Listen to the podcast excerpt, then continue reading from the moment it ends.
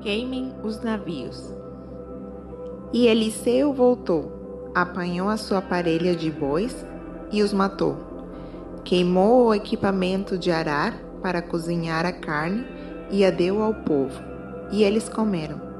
Depois partiu com Elias, tornando-se o seu auxiliar. 1 de Reis 19, 21. Há momentos na vida em que precisamos queimar os navios do passado.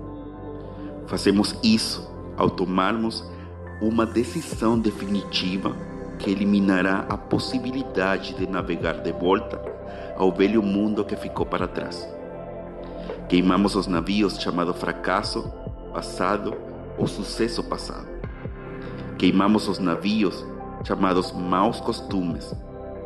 Queimamos os navios chamados arrependimento. Queimamos um navio chamado culpa. Queimamos um navio chamado o meu velho estilo de vida.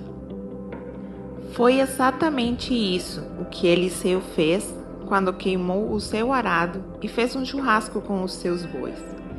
Era o seu último jantar. Ele disse adeus à velha vida, dando uma festa para os amigos. Eles compartilharam uma refeição e contaram histórias até a madrugada. No entanto, foi a fogueira que fez daquela noite a mais significativa e memorável de sua vida, porque ela representava o velho Eliseu. Era o último dia da velha vida e o primeiro dia da nova vida. Queimar o arado foi a forma de Eliseu queimar o seu navio. Ele não podia voltar ao velho estilo de vida porque destruiu a máquina do tempo que o levaria até lá. Era o fim de Eliseu, o agricultor. Era o início de Eliseu, o profeta. Não importa se você está tentando perder peso, entrar para a faculdade, escrever um livro, começar um negócio ou quitar uma dívida. O primeiro passo é sempre o maior e o mais difícil e você não pode simplesmente dar um passo em direção ao futuro. Você também precisa eliminar a possibilidade de voltar ao passado.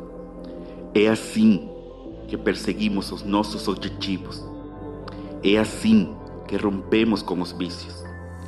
É assim que reconciliamos relacionamentos. Você deixa o passado no passado, queimando os navios. Para podermos iniciar um novo capítulo, é preciso encerrar um antigo. A forma de fazer isso é usar um simples sinal de pontuação. Você coloca um ponto final na página. Isso resolve o problema. Contudo, se você quiser ser mais dramático, pode usar um ponto de exclamação é mais decisivo, é mais definitivo. Então, você vira a página e começa uma nova frase, que começa um novo capítulo, que começa um novo parágrafo. O que é válido para a gramática é válido para a vida. Se você quer romper com um hábito, terminar um conflito ou simplesmente deixar o passado para trás, precisa de um sinal de pontuação.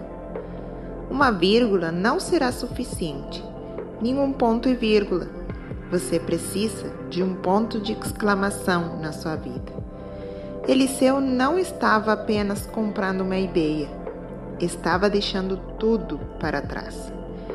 E é isso que se trata uma entrega total. É estar completamente presente aqui e agora é não viver no passado, nem no futuro. Isso não quer dizer que não aprendemos com o passado, nem que deixemos de planejar o futuro, mas não vivemos lá. Entregar-se completamente é viver como se cada dia fosse o primeiro e último dia da nossa vida. É assim que nós enfrentamos o pecado na nossa família.